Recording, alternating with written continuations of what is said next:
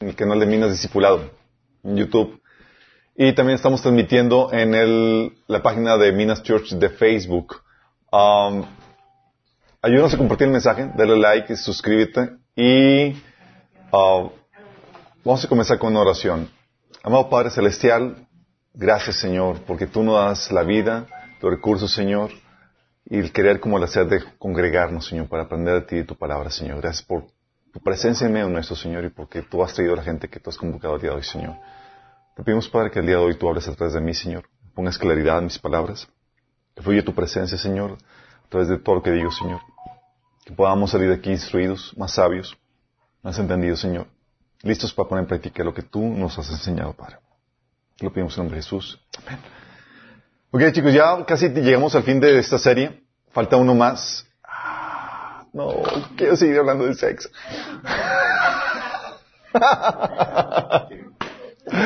vamos a ver desintoxicación sexual, chicos. Hoy vamos a ver un tema que es muy, muy importante, que es escogiendo tu pareja. Muy importante. Eh, es que, escogiendo tu pareja. Um, hemos estado viendo toda esta temática, chicos. Eh, sé que algunos se han quedado perturbados, algunos se quedaron perturbados por lo que vimos la, la sesión pasada acerca de eh, las instrucciones para el matrimonio, todo lo de cuestión de cantar de cantares y toda la cuestión de que vimos ahí. Eh, sorry que haya tenido que ser, que ser tan explícito eh, la vez pasada, pero dadas las consejerías que nos ha tocado dar y dado los divorcios que nos ha tocado por, por la falta de, de por, eh divorcios y problemáticas matrimoniales porque parejas han dejado morir el amor eros, es muy grave esa situación. Hemos tenido que ser muy claros en cuanto a qué enseña la Biblia al respecto. Obviamente los solteros no es para que se claven con eso, eso ya lo van a explorar de casados. sí, hay muchas cosas que van a aprender ahí y se y lo ideal de eso es que que de casados que puedan explorar y, y aprender juntos ya de casados, sí, con la pareja, sí, que se quiten la inocencia mutuamente, pero ya de casados. Ahorita nada más es para que se den una idea general, sí, de, cómo opera, de cómo opera esto. Um, pero no se perturben, sí, todo eso a su tiempo lo van a, lo van a ver a detalle ya que lleguen al etapa de casas. Ahorita, por lo pronto, sosiegos. ¿Sale? Ok, vimos todas esas instrucciones para el matrimonio. Uh, hemos visto cómo, acerca de los pecados sexuales y cómo vencerlos, las normas para el proceso sexual que Dios estableció. ¿Qué onda con el, eh, la sabiduría de Dios en las normas? ¿Se acuerdan?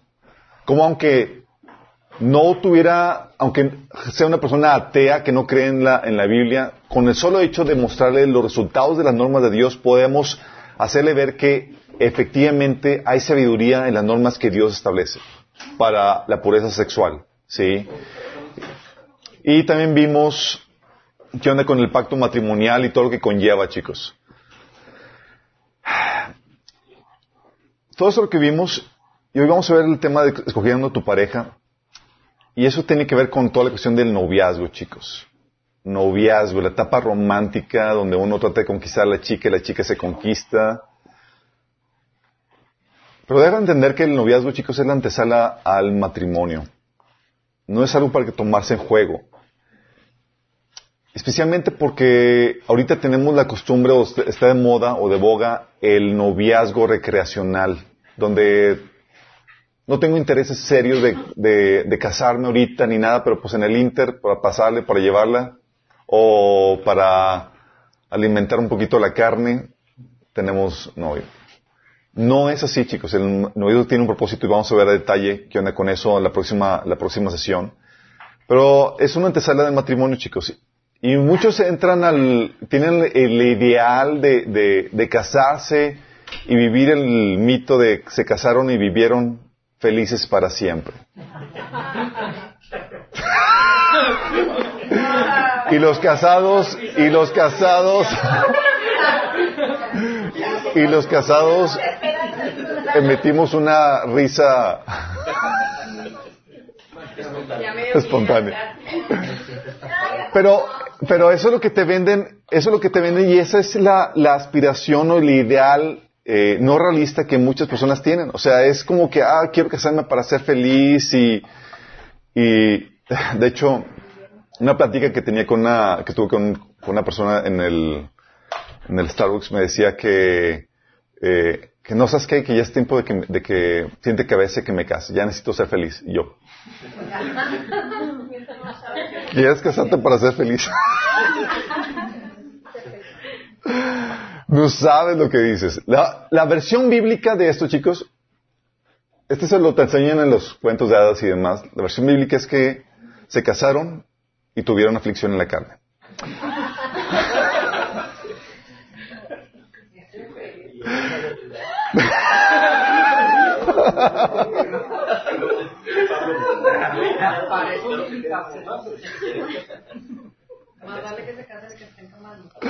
Mira, 1 Corintios 7, 28 dice, si te casas no pecas, y si una joven se casa tampoco comete pecado. Sin embargo, los que se casan tendrán que pasar por muchos aprietos, o la versión Reina Valera, aflicciones en la carne. Sí. Y es algo que debe estar consciente. Casarse va a implicar pasar muchas problemáticas, aflicciones y demás que debe estar consciente. No es te casas y viviste felices para siempre. No es prepárate porque llega lo emocionante. Porque casarse implica mucho trabajo, chicos. No es casarte y relax. Ah, sí, todo está de maravilla. No. Nada que ver. Es mucho trabajo, pero tiene su recompensa. Una de las cosas que a mí me, me, eh, me ayudaron en mi matrimonio y ha hecho que de mi lado siempre haya sido maravilloso el matrimonio es porque estaba consciente de lo que implicaba. Y como dicen que revisado, no mata soldado. Estaba consciente de lo que me enfrentaba. Y sabía que iba a entrar a una situación donde si de soltero estaba trabajando y más, de casado iba a aumentarse considerablemente la carga y las demandas que, se requieren de mí. ¿Por qué? Porque exige una entrega total, chicos. Olvídate de ti y tus amigos. Olvídate de tus tiempos de soledad, donde ah, podías sentarte y relajarte, leer un libro, o silencio. Sí. De que, ah, voy a leerme un libro tranquilo y demás. Olvídate de eso. Sí, oye, voy a organizar una carne asada con mis amigos. Mm. No, no, no, olvídate de esas cuestiones. Por eso les digo a los, a los solteros, aprovechen ahorita que están solteros. Disfruten, tiene sus ventajas. ¿Tiene sus ventajas de casado? Sí, tiene sus ventajas. Tiene sus desventajas de soltero, también tiene sus ventajas de, de casado. Pero aprovechen la etapa de soltero. Porque llega un punto donde te casas y Oye, quiero ver una película. Pues tienes hijos, tienes que ver algo familiar y no puedes ver lo que tú quieras. Llegas a tu casa y tienes que llegar a atender a, tu, a, tus, a tus hijos. Y es tener un tiempo espacio y es cuando todos están dormidos. y, ese tiempo a solas lo quiere Dios para, para, para, contigo. o sea, es, olvídate de ti de tus tiempos. Sí. Eh, te casas y te va a absorber todas las demandas de casado. Tu esposa, tus hijos, tus responsabilidades van a succionar todo de ti. Vas a vivir para complacer a alguien más. Ya no complaces solamente a Dios o a tu jefe, sino que vives para complacer a tu cónyuge. 1 Corintios 7 del 32 al 34 es lo que menciona. Dice que yo prefería que estuvieran libres de preocupaciones. Dice, el soltero se preocupa solo de las cosas del Señor y de cómo agradarlo. Pero el casado se preocupa de las cosas de este mundo y de cómo agradar a su esposa. ¿Por qué se preocupa cómo agradar a su esposa? Porque los casados saben que el secreto para el matrimonio feliz es una esposa feliz. sí, y si sus intereses están divididos. ¿Por qué? Porque ya no se trata solamente, ya te casas y vas a, vas a básicamente eh, entrar en una relación donde tienes a otro jefe, a otra persona más que atender, que, satisfacer. Tienes a otro cliente más que atender. Sí. Entonces, muy complejo, chicos. Y quiero que les quite, quitarles ese ideal que muchos tienen de que, wow, sí, todo va a ser maravilla. No, no. Es algo que ellos quieren, es el estado ideal de, la persona, pero va a implicar mucho trabajo. De hecho, el matrimonio, chicos, va a poner a prueba todo lo que sabes, todo lo que tienes y todo lo que eres.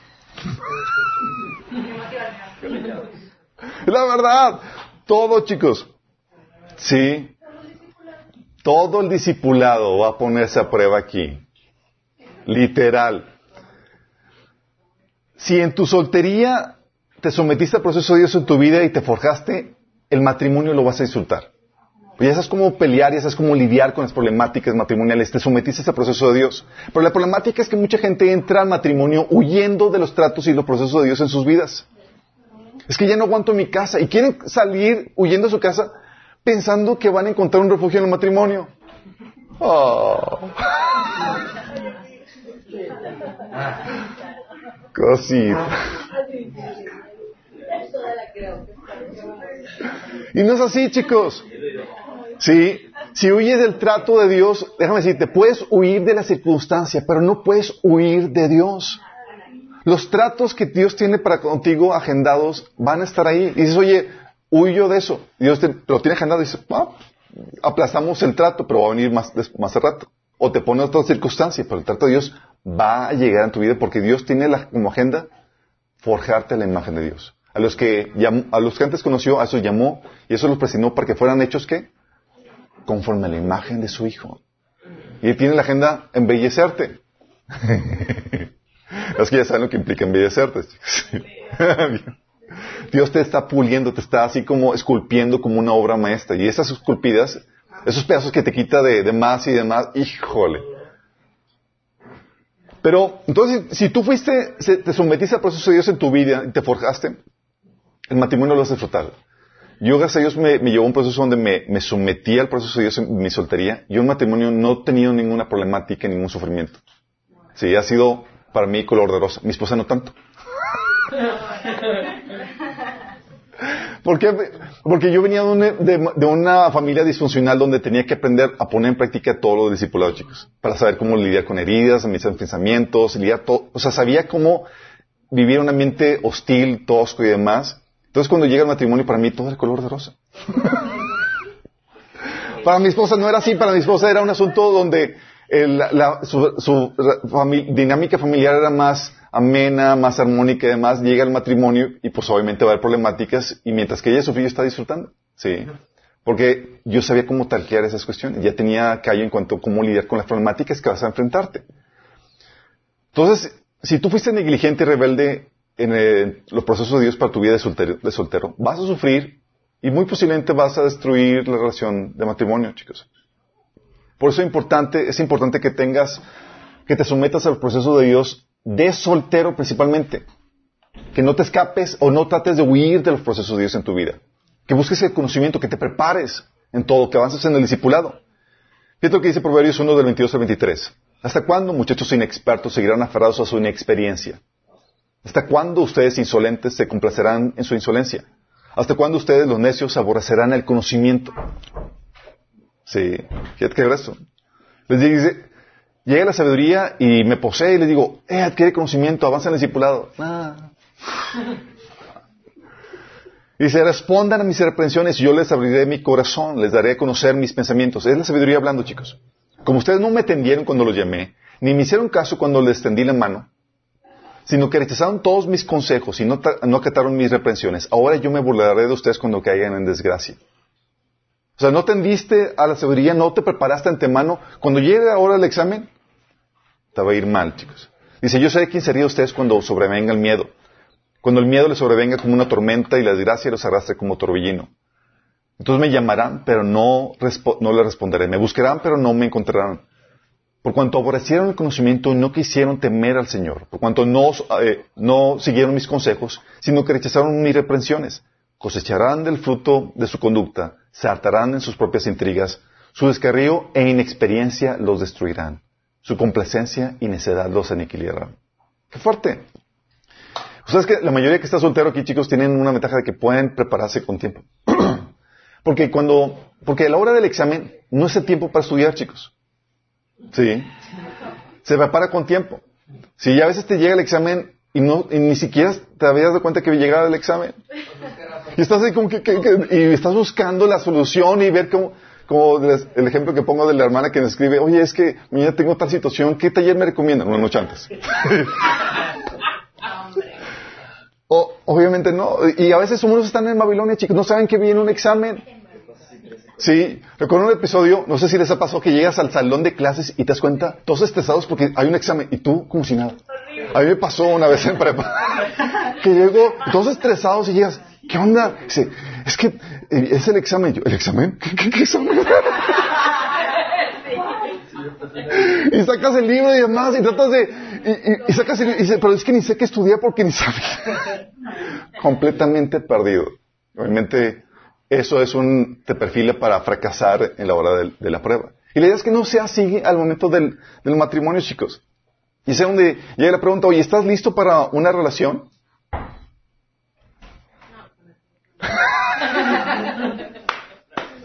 ¿Estás listo para una relación? Hay cosas que se deben de desarrollar de soltero, chicos. ¿Se acuerdan cuando vimos el taller de la guerra espiritual a los que ya lo tomaron? Sí. ¿Quién ya lo tomó? Levanta la mano. ¿El taller de la guerra espiritual? Sí, todavía no. Vas a introducción. Bien, ya comenzaste, brother. Bueno, aquí te iba a preguntar. Oye, ahí hablamos de los seis frentes de la batalla de la guerra espiritual, chicos. Y la idea es que desarrolles esto desde, desde antes de que, antes de comenzar tu matrimonio, para que tu matrimonio se vuelva algo súper agradable. Aquí caben, chicos. Adelante, adelante. Sí, no, no están, no están tan anchos. Ah, porque si no, si no desarrollas, si no aprendes, si no te vuelves diestro en la guerra espiritual, en los seis frentes que implica, vas a tener que aprender a desarrollarlo en tiempos de en tiempos de problemáticas, crisis y muchos sinsabores. O sea, la fuerza. ¿Sí? Y es mejor antes, chicos. Así ya sabes cómo taclear, que no te cuento eso. ¿Qué, ¿Cuáles son los seis frentes que habíamos platicado en, ese, en esa sesión? Platicamos acerca de la intimidad y oración. Oye, ¿cómo va tu vida espiritual, tu relación con Dios? ¿Tienes el hábito de desarrollar tu tiempo devocional? Lo vas a requerir de casado. va a ser crucial en eso. De hecho, lo primero que el enemigo va a hacer para tratar de destruirte, ya lo hemos platicado, va a ser quitarte tu relación con Dios. Desconecta de la fuente y te hace tristes el enemigo. Por eso le pregunté continuo, ¿cómo vas con tu tiempo devocional? ¿Ya lo están teniendo?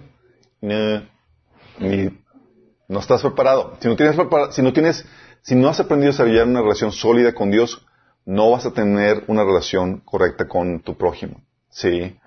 Y es ahí donde, oye, ya tienes el hábito desarrollado, tienes que considerar eso. ¿Has permanecido fiel en tu relación con Dios a pesar de las decepciones? Porque hay decepciones en el camino cristiano. Muchas veces uno, la gente se decepciona de Dios. Sí. Y es ahí donde tienes que aprender a confiar en Dios, en su carácter. A veces hay cosas que no entiendes de Dios. Hay cosas que permite que pase que no te da explicación. Pero tú ya sabes confiar en quién es Él, en su carácter, que Él es amor. Y que si lo está permitiendo, es para tu bien, es para tu beneficio. Y que Él sabe lo que hace. ¿Sí? ¿Te estás manteniendo fiel en la relación con Él de forma incondicional? ¿Estás en un punto donde te sientes completo en Cristo? ¿Sientes su llenura? ¿Eres feliz ahorita soltero? Porque si ahorita no eres feliz de soltero, créemelo, de casado no lo serás. Puedes tener la emoción inicial de una nueva relación, el romanticismo, pero eso se va de volada, chicos. Sí, o... sorry que les...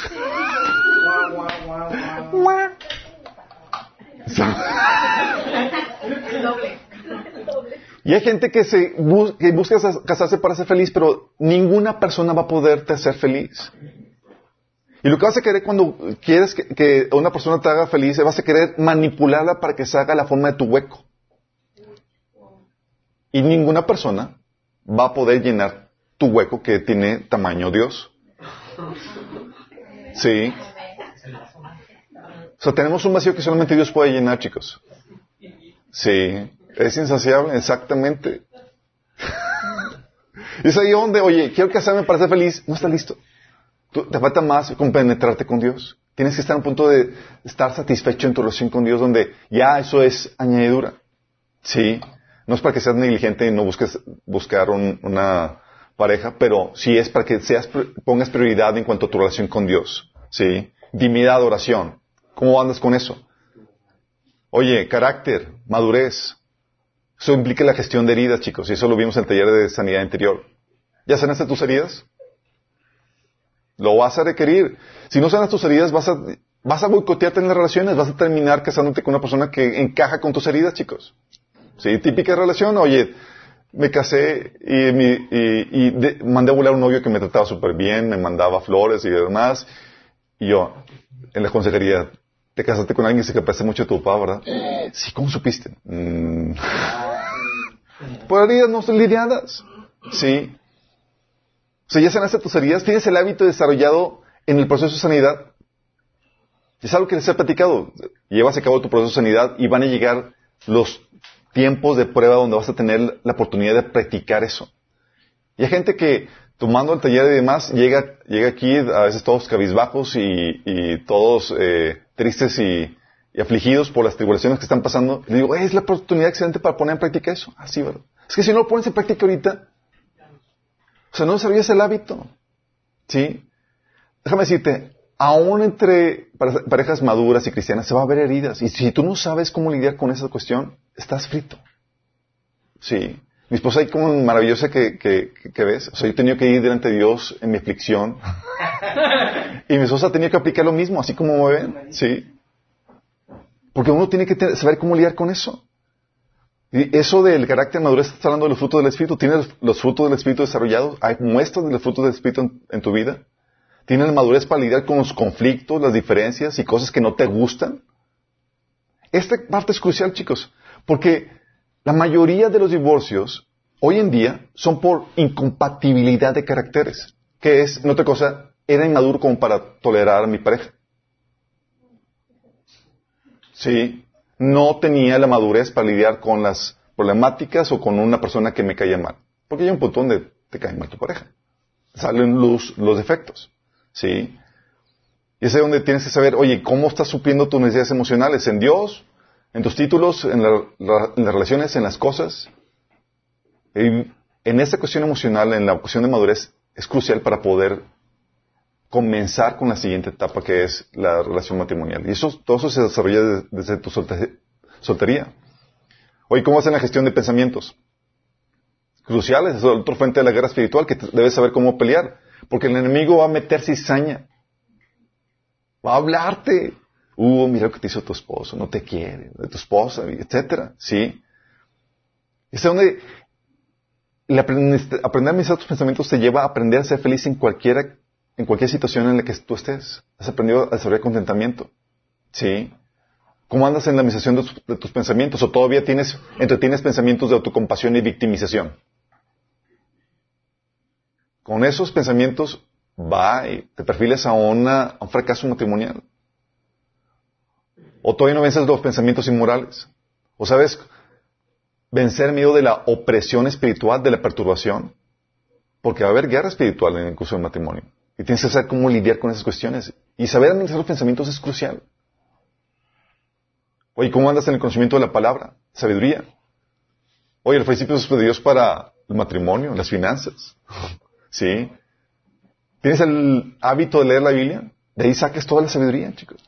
Gente que no tiene el hábito. ¿Sabe los principios de Dios para el matrimonio? y si quieren casar, lamentablemente, la gente, chicos, se prepara más para un negocio, se prepara más en su carrera para conseguir un trabajo, cuando el matrimonio es aún mucho más importante que tu trabajo, que tu profesión. Y requiere más capacitación que eso. Gente me dice, es que son 20 sesiones de matrimonio. O sea, no, o sea, no son cuatro años, son 20 sesiones, tranqui. Sí, de hora y media, pero tranqui, digo. Sí. Son gratis además.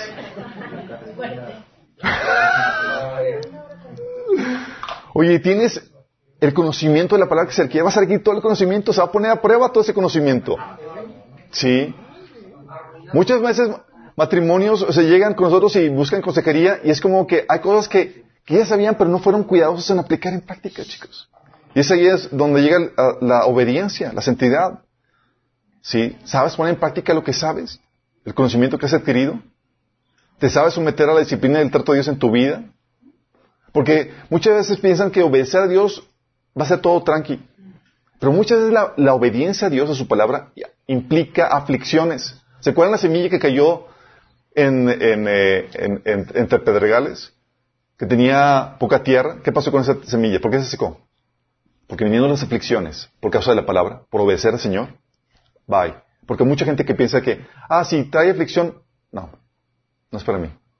No es de Dios. No es de Dios. Sí.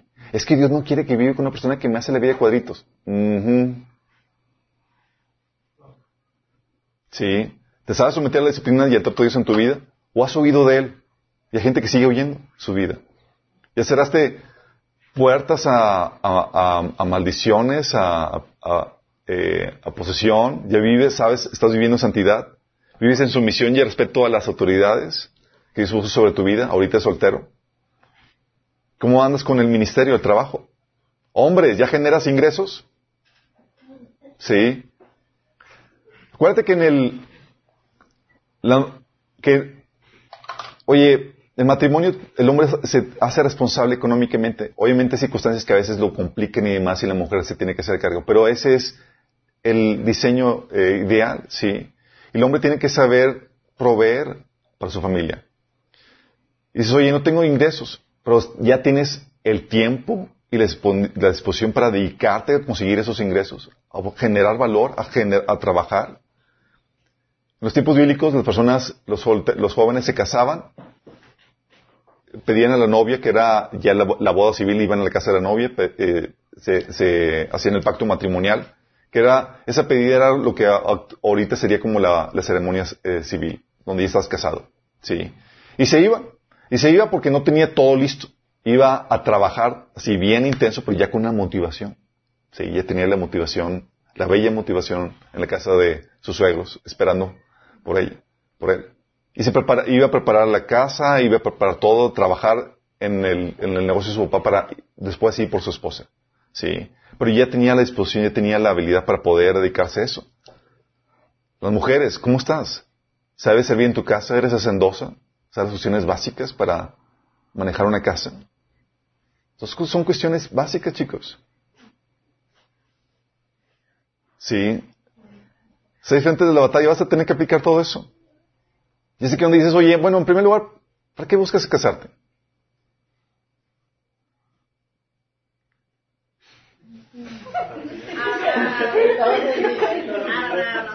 Pillines.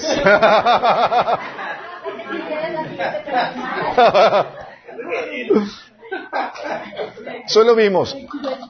Déjame explicarte eso, chicos, porque cuando escoges, cuando, cuando piensas en, en lo que busco casar, casar cuando buscas casarte, tú realmente buscas suplir una necesidad.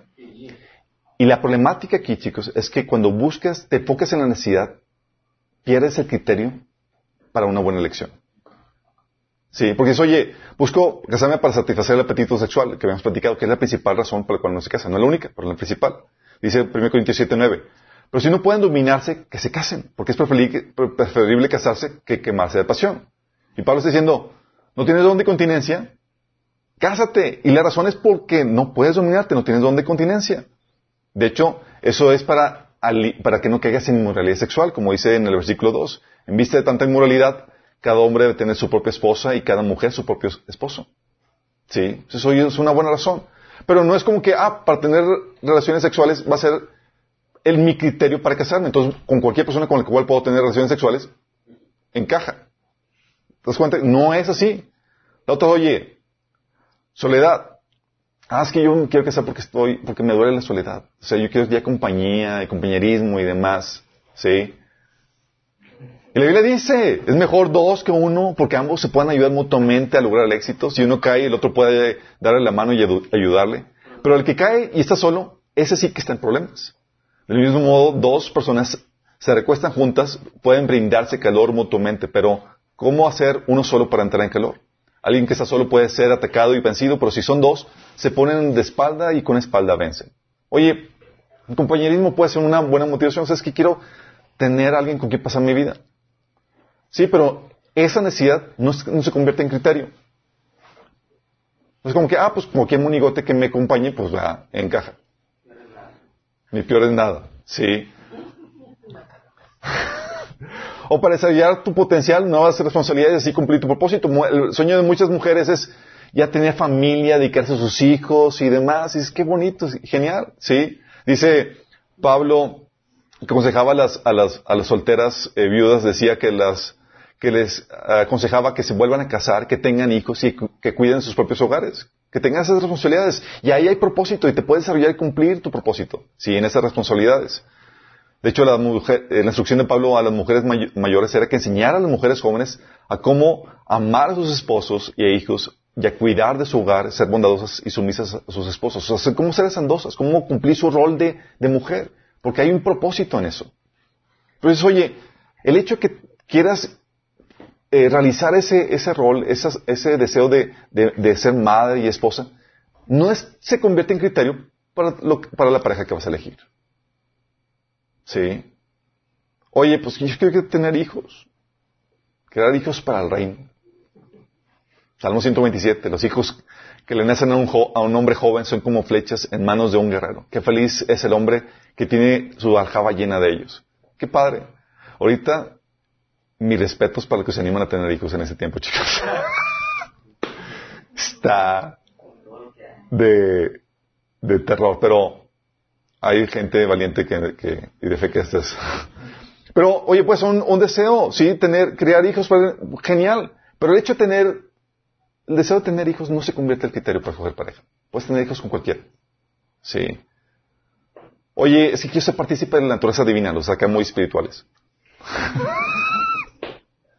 me quiero casar porque así como Dios es con su pueblo, así como Cristo es con la novia, yo quiero ser partícipe de esa naturaleza. o así como eh, el padre es con, con, con su hijo, así yo quiero, ser, yo quiero probar esa naturaleza divina de cómo es un padre con su hijo. Digo, porque la Biblia nos llama a ser partícipes de la naturaleza divina. Dice 2 Pedro 1.4. Así que Dios nos ha entregado sus preciosas y magníficas promesas para que ustedes, los que se acaban, los que luego de escapar de la corrupción que hay en el mundo debido a los malos deseos, lleguen a tener parte en la naturaleza divina. Y uno puede identificarse a Dios. De hecho, llegas a conocer a Dios de dimensiones que antes no conocías de soltero.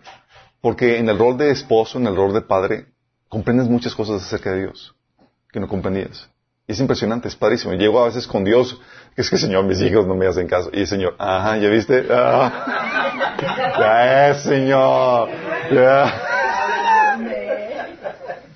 Es que Señor, la esposa que me diste, ah, ya sabes lo que tengo que lidiar contigo. O sea, te haces, ella comprendes a Dios en otras dimensiones, chicos. Sí. Pero esto no son, no sirven como criterio para la elección de pareja. Y muchos se fijan en eso. Es que ya quiero que ¿Es por qué? Porque estoy solo. Y ya buscan cualquier persona que satisfaga el deseo. Y no es así. Vamos a ver siete criterios para elegir pareja sabiamente, chicos. ¿Vamos? Amén.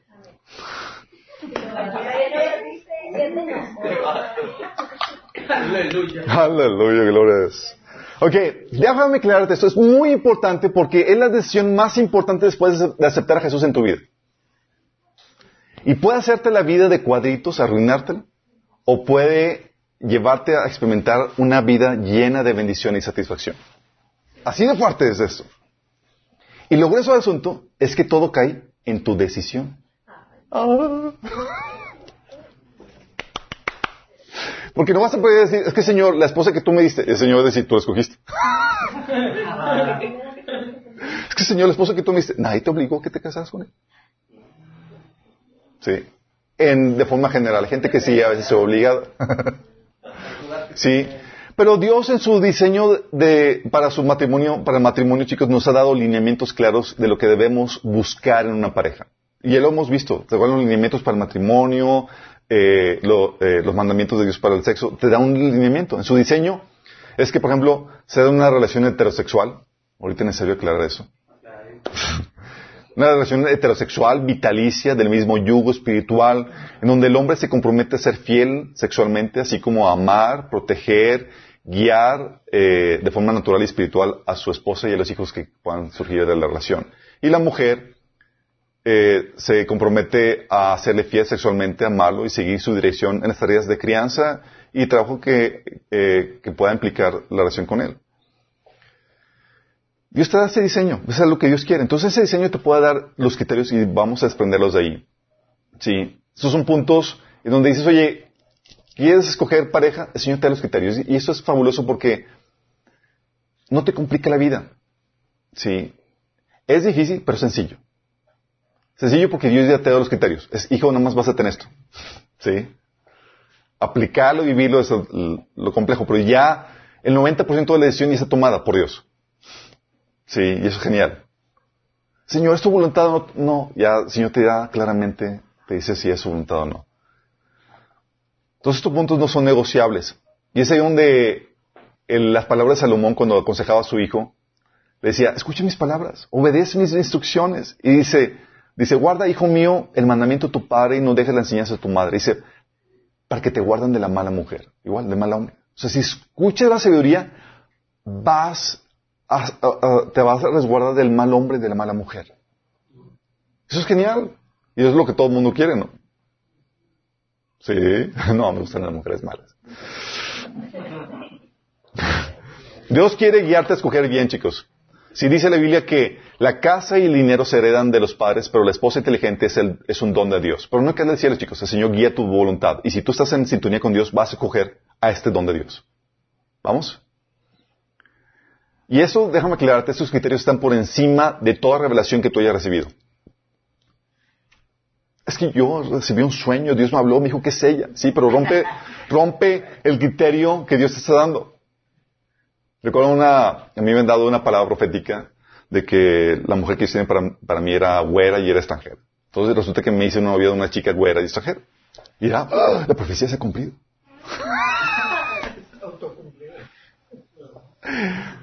Oye, eh, pero pesó más el criterio que la palabra profética.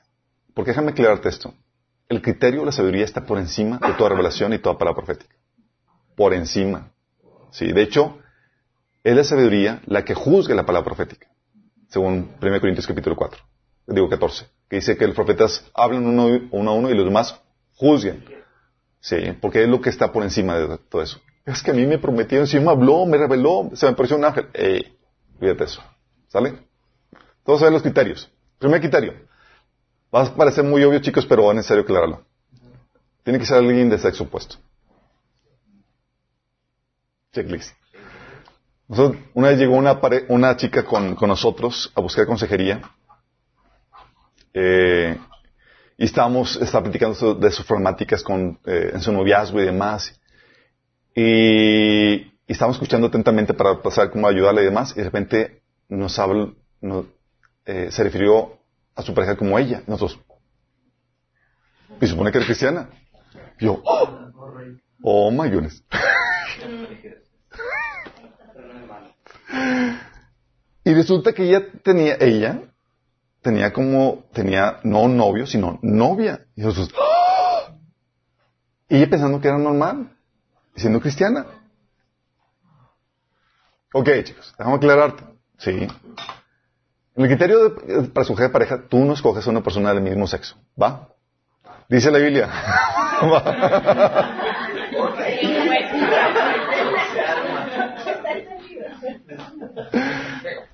Mateo 19:4. Jesús dijo, ¿no habéis leído que, en el, los, que, el, eh, que el que los hizo al principio, varón y hembra, los hizo? Levíticos 18, 22, no practiques la homosexualidad, los que, el tener relaciones sexuales con un hombre como si fuera, como si fuera mujer, es un pecado detestable. Y hay otros pasajes más, ya lo hemos visto, no quiero ahondar mucho en esto, pero la pregunta que algunos nos hacen, ¿y qué de David y Jonathan?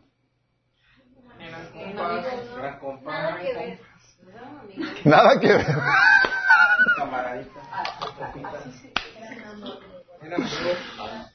Decía, decía David, David decía de Jonathan, 1 Samuel 1.26, angustia tengo por ti, hermano mío, Jonathan, que fuiste muy dulce. Más maravilloso me fue tu amor que el, de la, que el amor de las mujeres. Y dicen, oh, problema aquí.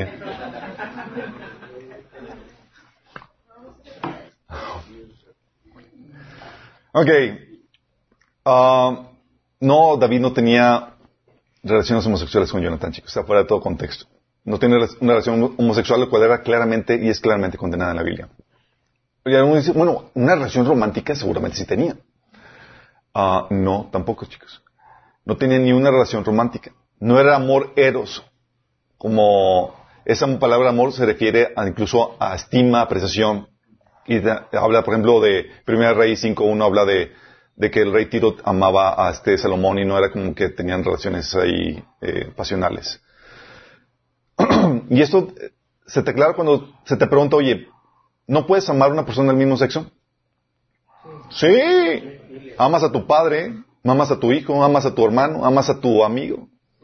Ellos son un ejemplo de, David y Jonathan son un ejemplo de una verdadera amistad, que según la Biblia implica lealtad, sacrificio, compromiso e incluso apego emocional. Oye, ¿extraño a mi amigo? Claro, sí, pero no al amorero, chicos.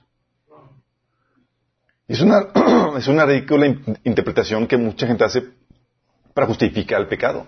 Y lo han sacado, chicos. Cristianos aquí, digo no aquí, en otras personas, y que nos ha topado que dicen, no, es que pues David y Jonathan, y asumen que, que ellos andaban acá todos romanticones. Sí. La idea de que la única persona en la Biblia descrita como un hombre conforme al corazón de Dios, de acuerdo a Hechos 13:22, fuera un homosexual, practicante o bisexual, es ridícula y no tiene una verdad, una, una verdadera base bíblica, está fuera de todo contexto. ¿Sí? Déjame aclararte qué se refiere con este que el amor de Jonathan era mejor que el de las mujeres. El hombre en general, chicos, compartía más cosas con sus compañeros de milicia que con su esposa en esos tiempos. aclararte eso, sí. A veces iban por periodos muy largos de, guerra, de milicia, y dejaban a su esposa. Y con quien vivías, con quien convivías, era con tus compañeros. Sí. Y yo, y este David era una persona dedicada a la guerra. Por eso el amor entre varones podía estar más altamente evaluado que el de las mujeres, pues entre ellos se comprendían mejor, compartían experiencias de milicia juntos, se arriesgaban la vida juntos, hablaban un mismo idioma que las mujeres no comprendían. Llegaban, ah, sí, estazamos a otra persona y las mujeres, ah", así. Sí. Ese, ese, no es el contexto histórico, chicos. Nada más imagínate, o sea, el rey Saúl para, para darle su hija a David le dijo, dame siempre pucios filisteos. Ah, sí, claro. Dios, perdóname.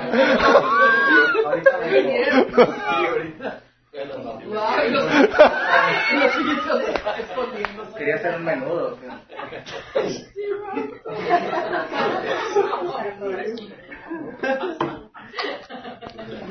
Ok, chicos, entonces tiene que ser heterosexual. ¿Vamos? Ok, claro. Sí. Segundo criterio, tiene que ser el mismo yugo, de la misma familia espiritual. Afina en llamado y en madurez, chicos. Segundo Corintios 6, del 14 al 18, dice, no se asocien íntimamente con los incrédulos. ¿Cómo puede la justicia asociarse con la maldad? ¿Cómo puede la luz vivir con las tinieblas? ¿Qué armonía puede haber entre Cristo y el diablo? ¿Cómo puede un creyente asociarse con un incrédulo? ¿Qué clase de unión puede haber entre el templo de Dios y los ídolos? Puede, pues nosotros somos el templo de Dios viviente, como dijo Dios. Viviré en ellos y caminaré entre ellos. Yo seré su Dios y ellos serán mi pueblo. Por tanto, salgan de entre los incrédulos y apártense de ellos. Dice el Señor. Pero no toquen sus, no, toquen sus cosas inmundas y yo lo recibiré a ustedes. Yo seré su padre y ustedes serán mis hijos e hijas, dice el Señor Toporoso.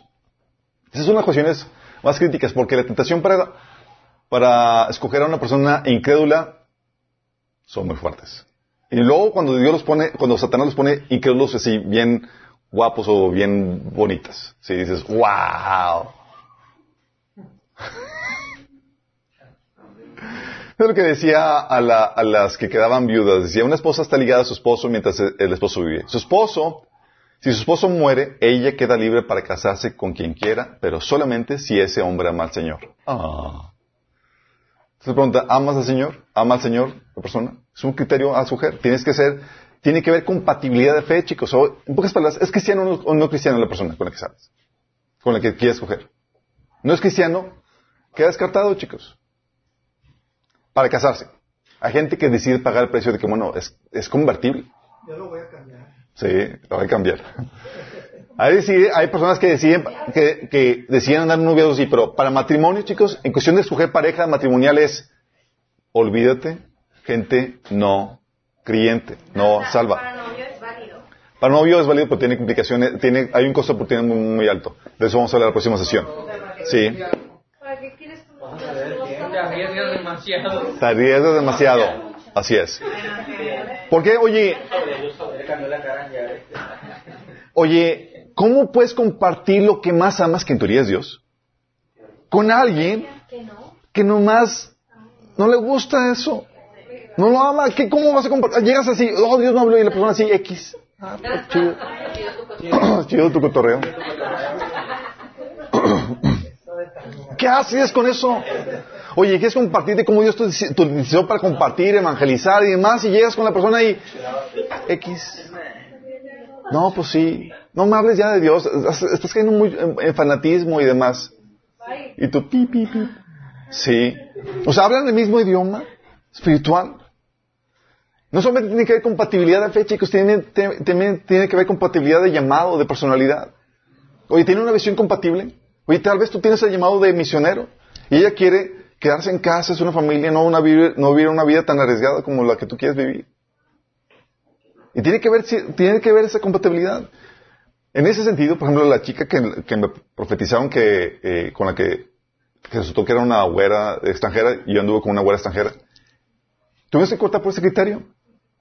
Ella era de personalidad donde no quiere ningún riesgo, era vete por la segura, consiguiente un trabajo que es una empresa seguro, con todas prestaciones y demás, y yo soy, vamos a aventarnos a poner un negocio, la aventura, la emoción y toda la cosa. Y, y, oye, imprimió, eh, eh, publiqué un libro y ella como que, ay, ¿quién eres tú para escribir un libro? Ni siquiera tienes credenciales ni nada. Y yo, oh, ya. Entonces es donde llega el punto donde hay compatibilidad. Yo le tuve que leer la cartilla y mira, soy así, me gusta, soy arriesgado, mi llamado es emprender un negocio, bla, bla, bla. ¿Serías feliz con una persona así como yo? No. Por más cristianos que seamos, bye. Y nos gustábamos y teníamos el amor eros y tal cosa, pero el criterio pesa más que todo eso. Sí. El criterio pesa más que eso, y gracias a Dios que es que sabiamente. Saludos a la de fondo.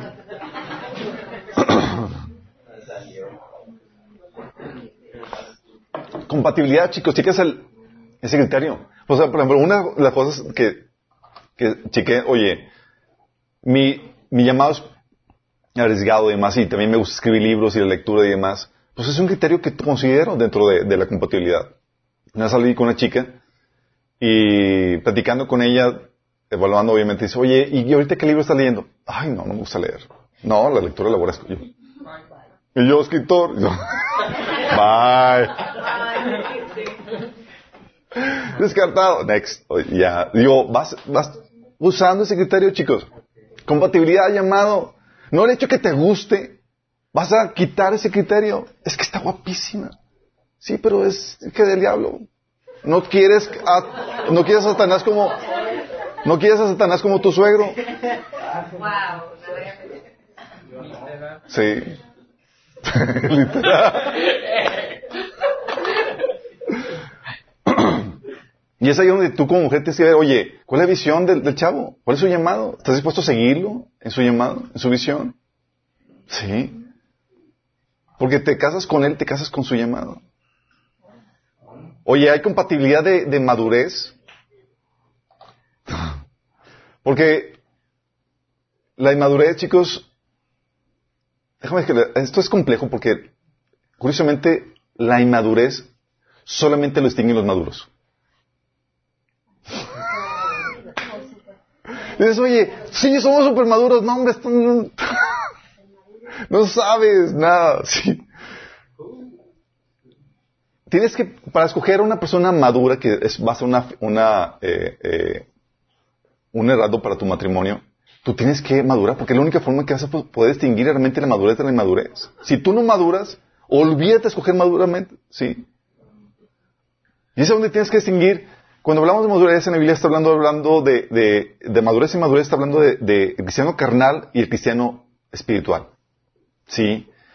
Y hay una carnalidad, una inmadurez normal en un cristiano porque es bebecito, acaba de, de llegar al Señor, como dice 1 Corintios 3 del 1 al 4. Dice, yo hermanos, no puedo dirigirme a ustedes como espirituales, sino como inmaduros, apenas niños en Cristo. Les di leche porque no podían asimilar alimentos sólidos ni pueden todavía, pues aún, pues aún son inmaduros. Está hablando de esa madurez de recién convertido y eso se vale, ¿sí? La gente no nace y ya grande y con bigote, digo, va madurando. Sí, pero no, no ha habido algún caso raro por ahí. es que hay cada caso. Y, pero hay madurez, chicos, por estancamiento.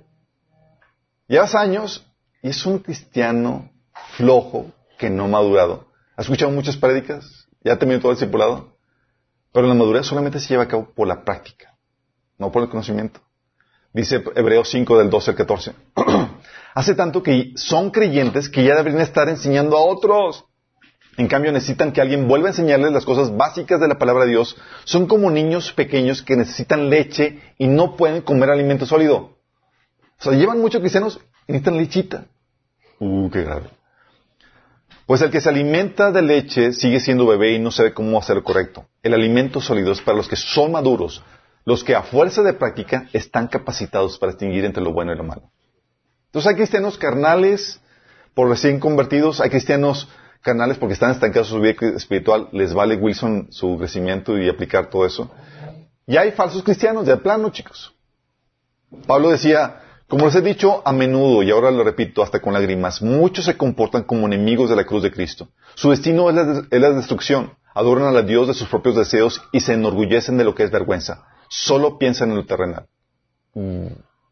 Y nos ha tocado en consejería problemáticas que lleguen a algunos aquí, de que es que tengo problemática con mi novio, me está pidiendo que, tenga relaciones con él. Y yo, pues búscate un cristiano. Es que es cristiano. Y O sea, no basta con que tenga el título de ese cristiano. Realmente tienes que distinguir entre es carnal, es un cristiano estancado, eso, o es una persona que, es un falso cristiano. No hay muestras por ningún lado de que realmente sea, sea un genuino cristiano. Porque congregarte no, no te califica como, como tal. Si es un requisito además para un cristiano que tiene un hábito desarrollado, pero no es solo eso, chicos. Sí. Y es ahí donde tú tienes que distinguir, ¿somos del mismo yugo en ese sentido? A mí me decía una, una chica que me estaba escribiendo por, eh, por WhatsApp de que, esas consejerías larguísimas por WhatsApp, de que, oye, es que te ando, ando saliendo con un chavo, ¿qué opinas? Mejor llámame por teléfono, pero ahí del rollo ponemos ahí todo eso. Y, y, y haciendo las preguntas de rigor, me sale entre las preguntas, es que no es cristiano yo. No es cristiano. Yo, pues, es que no debes de buscar una persona yugo de, de, yugo diferente, espiritual. Bueno, capaz de que son del mismo yugo. Sí. Porque para que te atraiga y demás y te sientes a gusto y todo eso dices, entonces ya no sé si preocuparme porque estás surgiendo mal o realmente por tu situación. Sí. Y es ahí donde Tienes que distinguir, somos, estamos caminando. La idea es que puedan caminar juntos y animarse en la fe, que no son un acarreado. Hay cristianos que son acarreados de que, de que tienes que empujarlos a que tengan, a que hagan lo básico de su vida cristiana. Y eso es, oye, es que, ando andas con un chavo pseudo cristiano y es acarreado, peor. Sí. Una persona guiada por el Espíritu no necesita ser acarreada. Dice que la Biblia en Romanos 8:14 que los que son guiados por el Espíritu son hijos de Dios, no tienes que estar detrás de ellos. Sí, los anima, se animan mutuamente, pero quiere y desea. No es como que tienes que torcer la manita y que estarle presionando para que haga las cosas. ¿Cómo está en eso? Sí. Tiene su tiempo devocional. Se congrega. Es un buen cristiano. Son del mismo yugo. Capaz de que tú estás todo mundano, te piensas puras cosas terrenales y encajas muy bien con un incrédulo. Sí. Pero si no, nada más recuerda que es una unión espiritual, emocional y sexual. Sí, una unión en todos los sentidos. Y Dios quiere que compartas lo que más amas y los temas que te apasionan con tu pareja. Es padrísimo. Yo se lo digo por testimonio. Yo, terminan reuniones o pláticas que tengo con mi esposa, podemos hablar en el mismo nivel de profundidad y en la misma sintonía porque estamos amando lo mismo y apasionados en lo mismo. Yo le pedí a ella que me, que se hiciera mi novia para servir al Señor. Así fue la, la, la, la, la condición. Sí, porque mi pasión es servir al Señor y quería, quería alguien que estuviera dispuesto a entrarle los trancazos en el servicio al Señor. Y ella, claro, sí, estamos en la misma sintonía. Tienes que tener también en la misma sintonía, en el mismo yugo en temas cruciales. Dice la Biblia, andarán juntos si no estuvieran de acuerdo, Mostres 3. Oye, la educación de los hijos, ¿cómo va a ser? Pues ¿Te, imaginas lo complejo con un yugo desigual? Es complejísimo. No, es que le voy a, no, no lo vamos a criar eh, eh, bajo ninguna religión y ya que, sean adultos que, escojan. Típico. para resolver esa problemática. Porque está súper clavado con el inconverso. Sí. Con el filisteo. Eso, con el circunciso. Y es ahí donde la pregunta que tienes que hacer cuando escoges un yugo es igual, oye, ¿estás dispuesto a estar tú solo en la formación espiritual que le des a tus hijos? Sí, empezado. Sí. Y aparte, oye, tienes que estar, hablar temas cruciales de, oye, están en la misma sintonía en, el sometimiento al esposo en el modelo bíblico, que, que porque hay cristianos que ni siquiera están de acuerdo en el modelo bíblico. Dicen, no, estos son machismos. Sí. O en la resolución de conflictos y diferencias, ¿cómo se va a lidiar eso? Tiene que estar en la misma sintonía. Hay mucho riesgo de salir o, casarse con un incrédulo, chicos. Sí. Y eso es muy difícil porque en el momento del romanticismo, de las salidas y demás, todo se ve color de rosa. ¿A quién le ha pasado? Sí que todo es maravilloso, de repente el desencanto llega. Sí. Pero es ahí donde tienes que aceptar por fe, en base a lo que sabes, a lo que la Biblia dice, la, las cosas como son, no en base a lo que ves. Sí. Tienes que basarte en lo que sabes que es cierto, no en las apariencias que te da la situación o la persona. Porque casarte con un inconverso, chicos, es muy riesgoso. Primero, tiene un vacío emocional. Y eso lo lleva a ser egoísta por naturaleza. Porque el vacío emocional, ya saben, solamente se llena con quién? Con Dios. Estás conectado a Dios, es por naturaleza egoísta. Pero es que me quiere, no te quiere. Es egoísta, te quiere por lo que, porque suple sus necesidades emocionales contigo. Punto. Ay, sí, es la verdad, chicos. El amor eros es egoísta. Tan pronto tú dejas de satisfacer sus necesidades emocionales, te va a votar. Sí. Sí. Y no solamente eso. Es una persona infeliz. Una persona sin Cristo no puede encontrar satisfacción para su alma. Solamente se encuentra en Dios. Con una persona inconversa. Sí. Es que no voy a ser feliz. No, no voy a ser feliz. Ahorita estás nada más por la emoción. ¿Por qué crees? Después, bye. Y sin el Espíritu, dice Hermanos 8, del 7 al 8, que es imposible agradar a Dios o someterse a su ley. Es que es una buena persona. Sí. Someterse a los estándares de Dios y el modelo de Dios requiere el Espíritu Santo en tu vida. Si el cristiano, muy apenas, chicos. Sí. No solamente eso. Inconverso, con el vacío emocional, infeliz, sin el Espíritu Santo, con heridas que tiene que resolver, con posiciones demoníacas que tiene que también quitarse, y con una mentalidad mundana. O sea, pero no piensas en eso, es que me trata de maravilla, es que tiene un pelo hermoso, es que su, sus brazos son tan fuertes, es que... Es...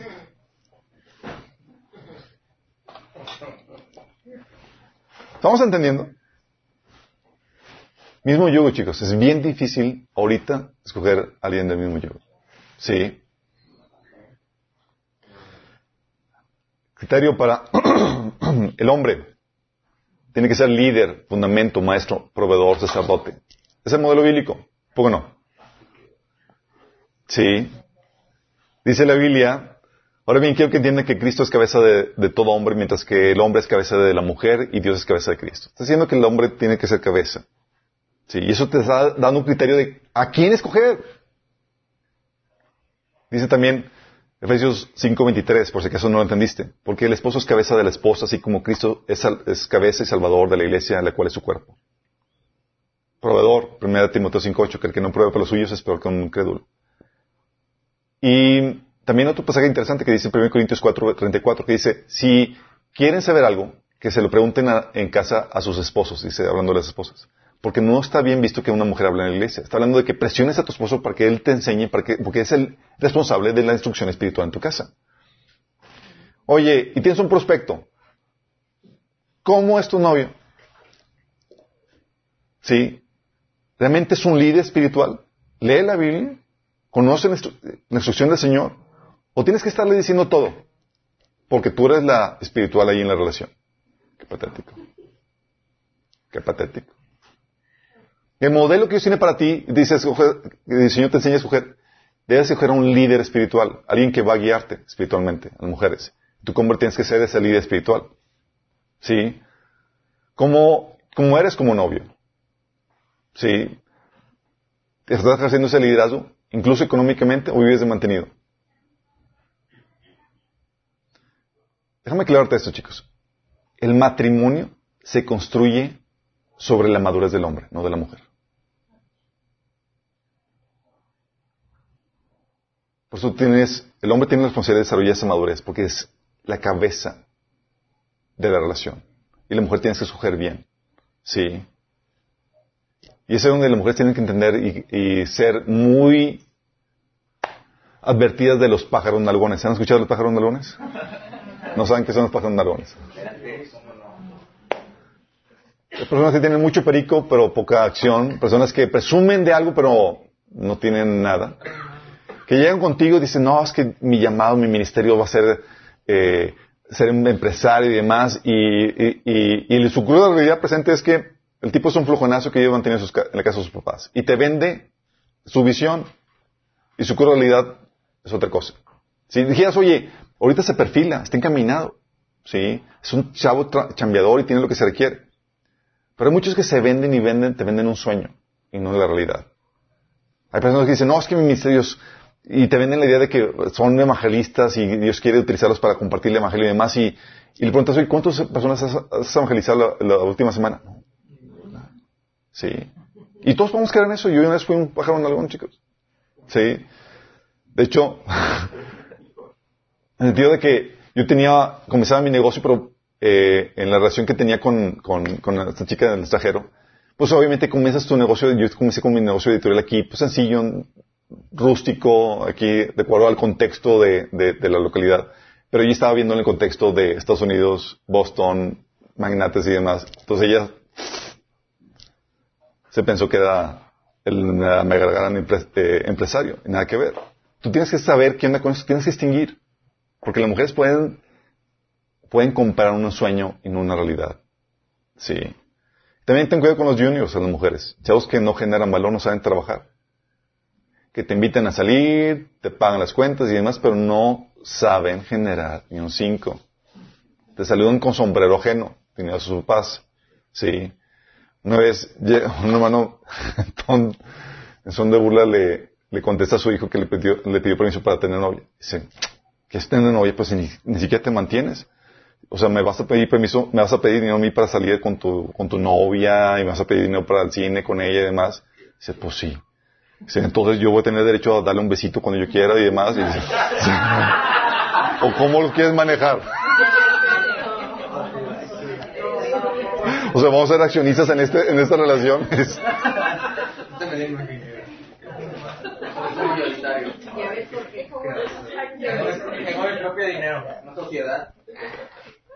Obviamente, sí. Entonces tienes que escoger, oye, el modo de Dios que sea un líder espiritual, que sea el fundamento, el maestro, que tenga el carácter para, sostener a una familia. ¿Lo tiene? Es que es tan romántico, es que es tan hermoso. Vaya con eso. ¿Sí? Mujer, con la instrucción del modelo de Dios para la mujer? Que sea ayuda idónea, ¿por qué no?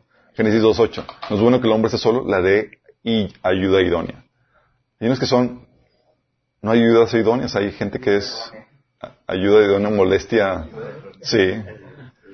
Y la Biblia habla de cómo las mujeres tienen que instruir a las mujeres más jóvenes para que sean esta ayuda idónea, para que sepan cómo amar a, sus hijos y a sus esposos y atender las cosas del hogar y demás. Sí. Proverbios 31 habla acerca de la mujer virtuosa y todos los atributos que tiene. Es impresionante. Y es ahí donde el, eh, Señor redime el papel de la mujer como consejera, como complemento del hombre. Oye, la mujer que estás respetando, eh, ¿hay sabiduría en ella para que sea tu consejera, para que te ayude? ¿Es sabia? ¿Es prudente? No, pero está guapísima.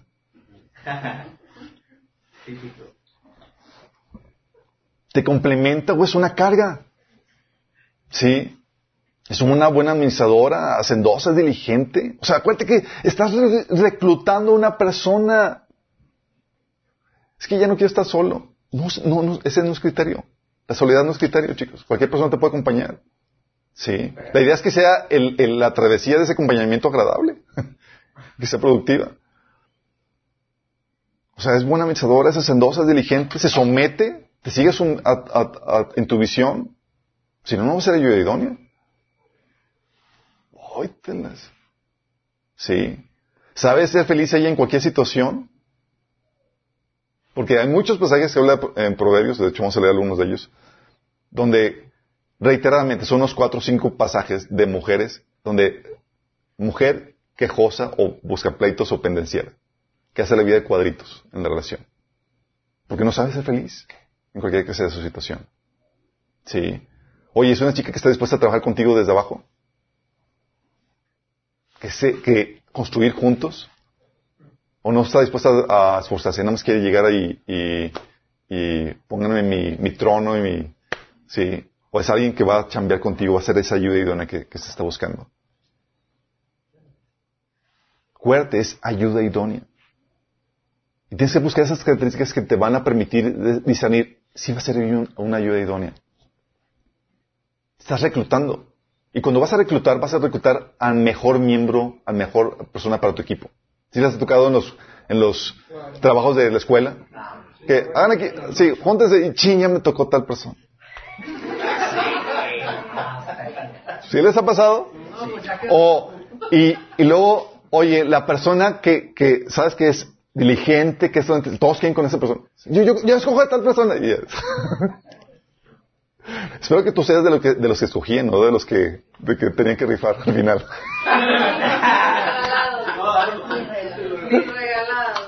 Sí, lo cambio este por... eh. Pero si ya, chicos, estás reclutando y lo, es un trabajo en equipo. ¿Cuál de matrimonio? Lo que vas a hacer es una sociedad conyugal, vas a, vas a ser alguien con quien, con quien vas a tener que trabajar. Y tiene que tener los atributos necesarios para poder hacer ese trabajo en equipo. Yo sabía bien eso, que yo quería una persona con la cual podía desempeñar mi ministerio. Sí, y sabía que también tenía todo lo que se necesitaba en ese sentido. Y más.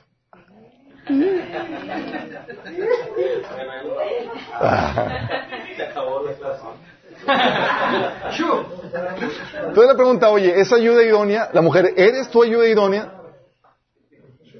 Sí.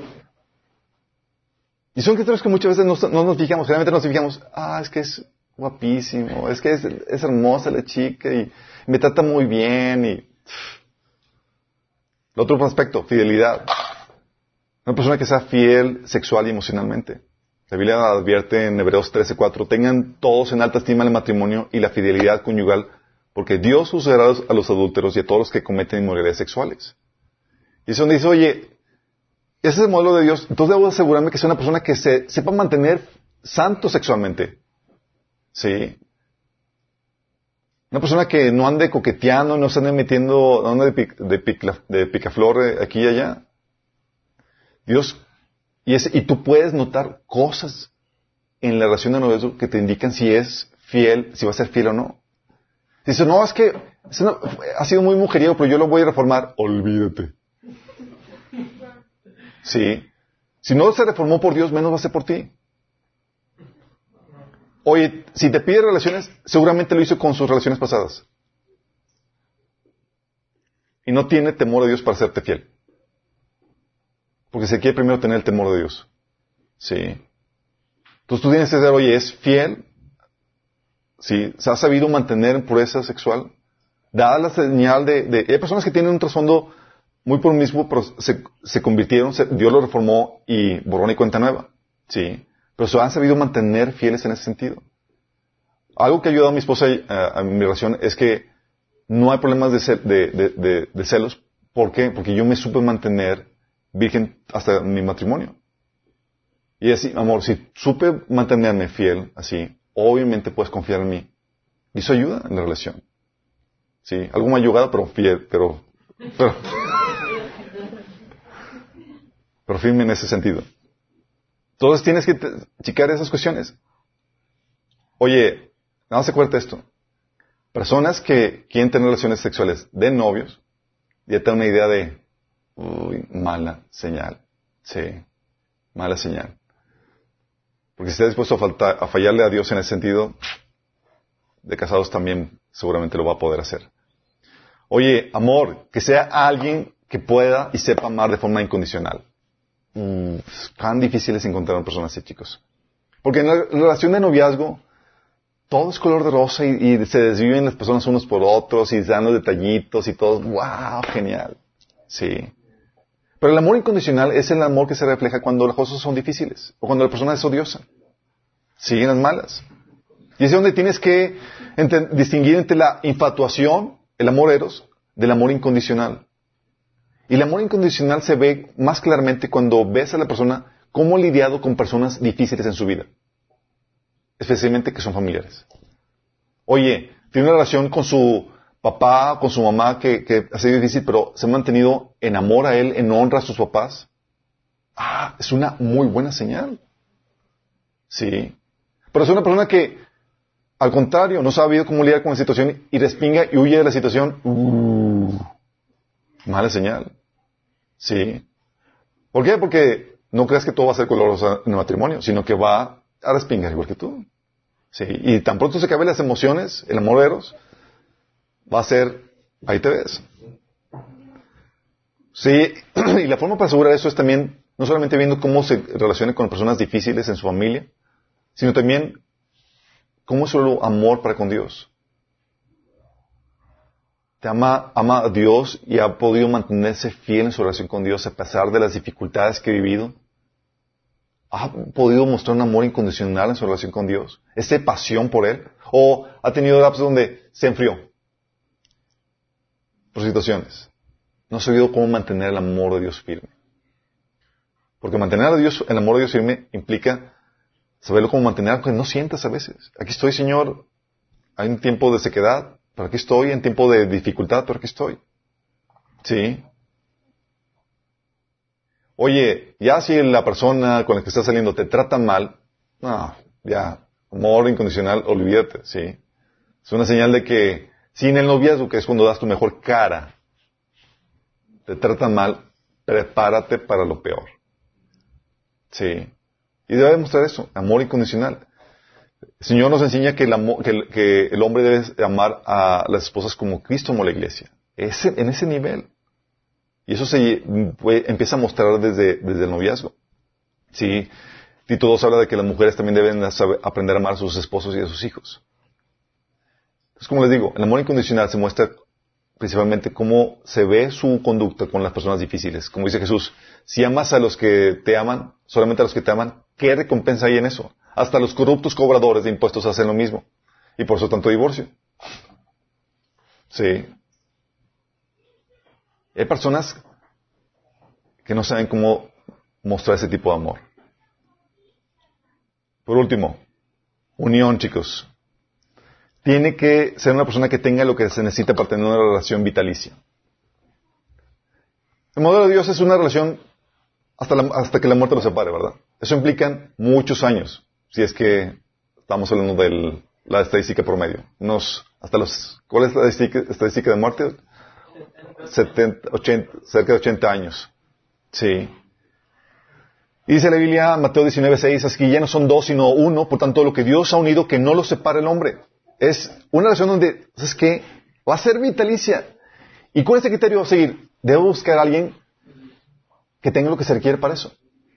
Una, relación con alguien que cuya travesía en este viaje de, por vida sea ameno. Y eso implica, ¿tiene los frutos del Espíritu? Porque si no tienen los frutos del Espíritu, el viaje hasta el fin de sus vidas dentro del matrimonio va a ser terrible. Y la idea es que sea una persona con la cual tú puedas disfrutar. Y la mejor forma de saber es si tiene el fruto del Espíritu. Gálatas 5 del 22 al 23. En cambio, el fruto del Espíritu es amor, alegría, paz, paciencia, amabilidad, bondad, fidelidad, humildad y dominio propio. Oye, ¿tiene el fruto del Espíritu? Oye, ¿sabe perdonar? ¿Sabe sanar? Porque una persona que no sabe perdonar, una persona que no sabe sanar sus heridas que tú le vas a ocasionar, inevitablemente porque somos falibles, es una persona con la cual va a abortar la misión a mitad del camino y te va a dejar mal plantada. Porque no sabe cómo lidiar con las fregaderas de, eh, en la vida y en la relación. Sí. 1 Corintios 13, del 4 al 7, habla de cómo es el amor, que es, habla del carácter de Dios, de que es paciente, es bondadoso, el carácter de Dios y que debemos de tener nosotros que es paciente, bondadoso, el amor no es envidioso, ni jactancioso, ni orgulloso. No se comporta con rudeza, no es egoísta, no se enoja, no se enoja fácilmente, no guarda rencor. Muchos tienen su lista de rencor, chicos. Y lo que hace el matrimonio tortuoso es tener esa lista de rencores. No saben sanar. Sí, dice Hebreos 12, 15. Asegúrense de que nadie deje de alcanzar la gracia de Dios, de que ninguna raíz de amargura brote y cause dificultades y corrompa a muchos. Yo consciente de esto, en mi tiempo soltería, dejé pasar oportunidades con chicas que congeniamos, cristianas, y, eh, cristianas la chica y demás, pero porque no sabía perdonar a su papá. Yo, si no sabe perdonar su papá, olvídate. O sea, a mí me va a mandar a volar y va a contaminar la relación, va a ser tortuoso este asunto. O sea, no sabe perdonar, es cruz. No sabe cómo sanar, problema. Y hay que, tú ves a dar un chavo y resentido y amargado, no sabe cómo lidiar con esa ofensa, es prepárate, porque lo mismo va a pasar contigo. Porque no sabe cómo lidiar con eso. ¿Sí les ha tocado? Oye, soy una persona con la cual voy a pasar toda mi vida, toda mi vida. Más vale que sea una persona agradable con la cual pueda pasar un buen rato, ¿o no? Es un criterio. Tomar. Oye, pero resulta que la chica es guapísima, pero se le pasa pura queja, o es bipolar. De repente te traes y de repente ah, se enoja y esas novias tóxicas. También tóxicos, exactamente, vamos a hablar de eso. Proverbios 11, 22. Como zarcillo de oro en el hocico de un cerdo es la mujer hermosa y apartada de razón. Oye, es hermosa, pero nomás no la haces entender. ¿Te ha tocado? Guapísima, pero quieres ayudar a entender razón y demás, pero X es una necia. Anillo de oro en el hocico de cerdo es mujer bella de poco cerebro.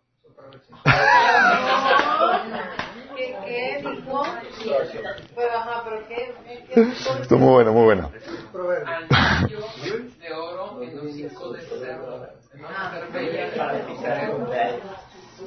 Anillo, ¿cómo era? Anillo, anillo de oro en hocico de cerdo. Es mujer bella de poco cerebro. Oye, guapísima, pero, pero nomás falta razón, chicos. Quieres ayudar a entender sabiduría, conocimiento, pero X, cerrada eso. Y fíjate lo que dice Proverbios 19, 13. La mujer pendenciera es gotera constante, o sea, te fastidia. Proverbios 27, 15. Una esposa que busca pleitos es tan molesta como una gotera continua en día de lluvia. ¿Son igual? Sí, eso. Pero es otro versículo, chicos. Si no entendiste, Proverbios 21, 9. Más vale habitar en un rincón de la azotea que compartir el techo con una mujer pendenciera. Proverbios 25, 4 dice lo mismo exactamente, por si acaso no entendiste. Proverbios 21, 19, y o sea, estamos hablando de unos cuatro o cinco versículos que hablan acerca de esto. Y otro habla de, que Nadal está en el desierto que, mujer, que como mujer pendenciera.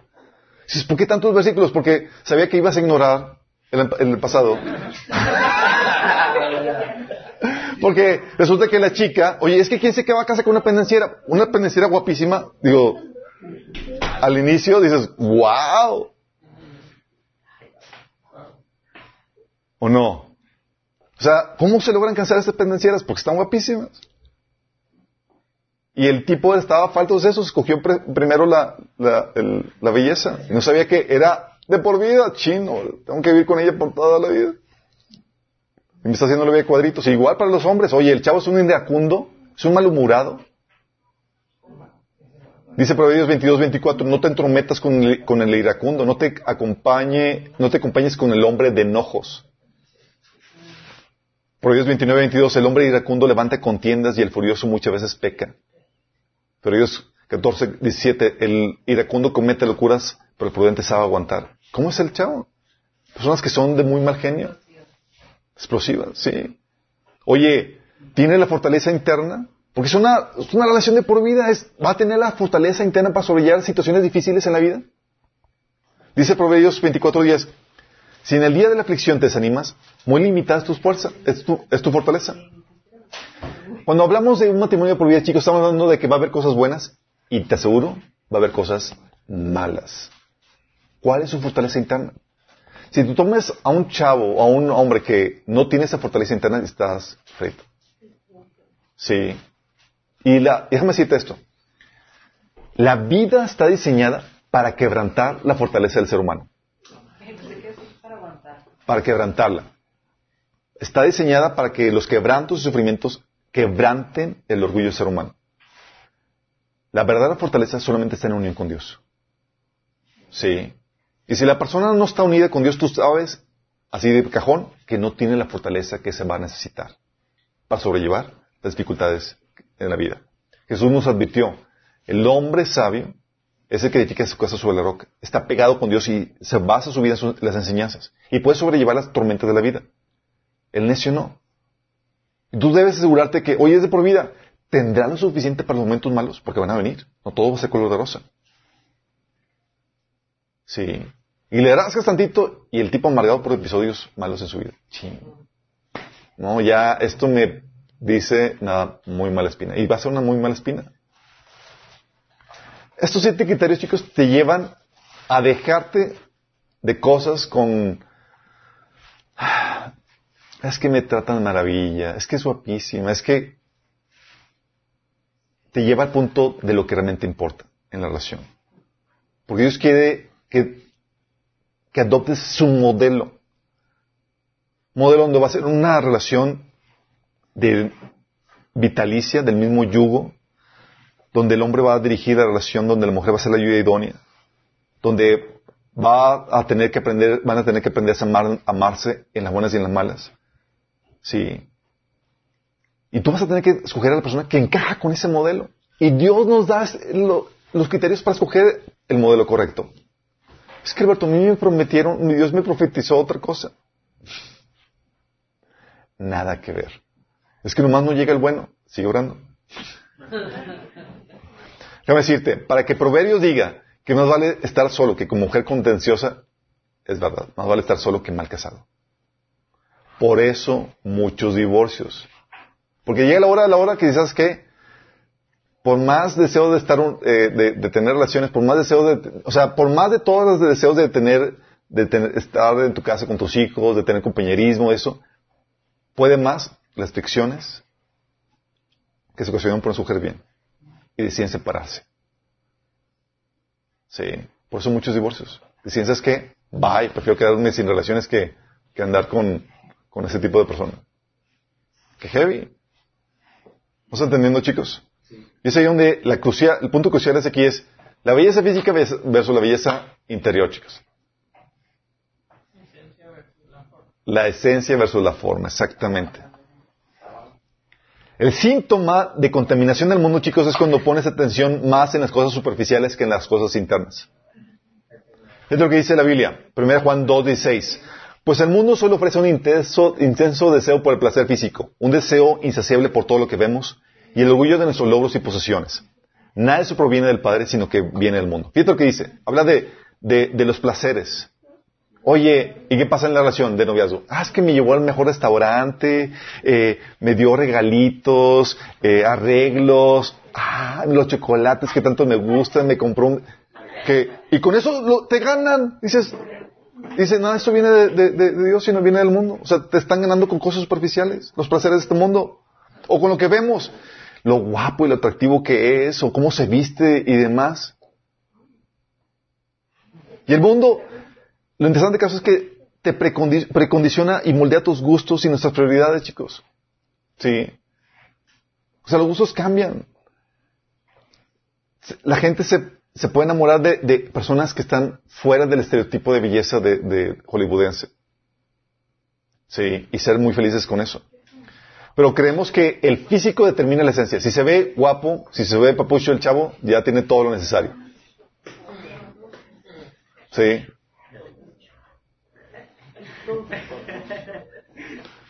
Fíjate lo que dice Cantar y Cantares con respecto a esta chica, a la Sulamita. Dice, soy morena, pero hermosa, o mujeres de Jerusalén. Morena como las carpas de Cedar, morena como las cortinas de las carpas de Salomón.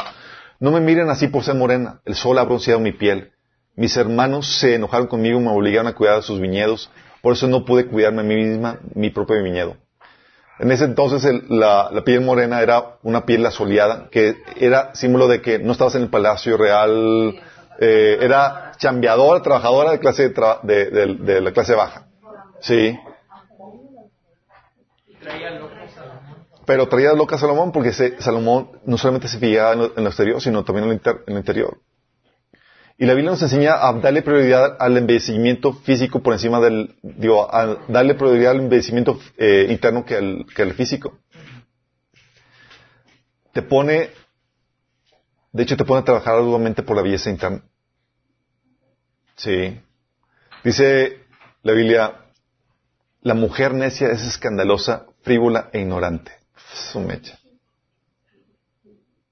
Pero se casan, y se casan nomás porque por la dice física. Proverbios 19:13. El hijo necio es una calamidad para su padre, pero una esposa que busca pleitos es tan molesta como una gotera continua. Primero Samuel 9:12, también para las mujeres. Saúl era un hombre, era el hombre más apuesto de Israel. Era tan alto que los demás, apenas le llegaban a los hombres. Todas las mujeres detrás de él. Pero ignoraban la esencia, chicos, el corazón. Un síntoma de madurez, chicos. Oye, chale.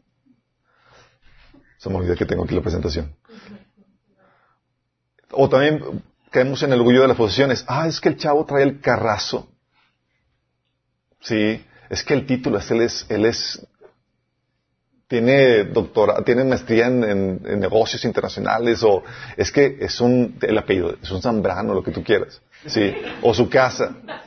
Y se van por eso, chicos, el orgullo de los, de logros y posesiones. Y se olvidan de la esencia. ¿Qué si te, el apellido no te va a salvar en un momento de una crisis familiar? Y más ahora que están los divorcios en boga. Ni el cuerpazo. Ni el cuerpazo. Un síntoma de madurez, chicos, por lo tanto, es darle mayor peso a la belleza interna que a la externa. ¿Qué prefieres? ¿Una super bella por fuera pero fea por dentro? No, no más tantito. Como decía Proverbios 11:22, como zarcillo de oro en el hocico de un cerdo es la mujer hermosa y apartada de razón. Y a mí me han tocado chicos que llegan conmigo y me dicen, es que está, es que la amo, está guapísima y demás, pero nomás no entiende razón. Y yo, mira, la Biblia habla de ella. es tan bella como un zarcillo de oro. Ah, en un cerdo.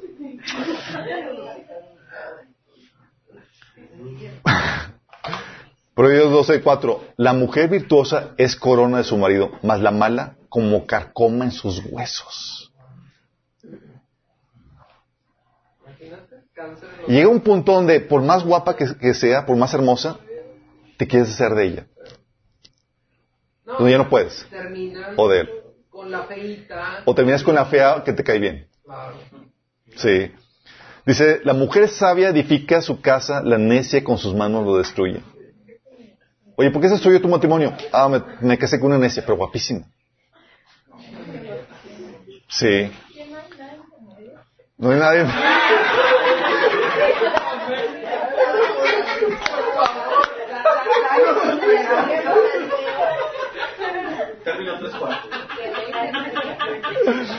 Algo intermedio, sí.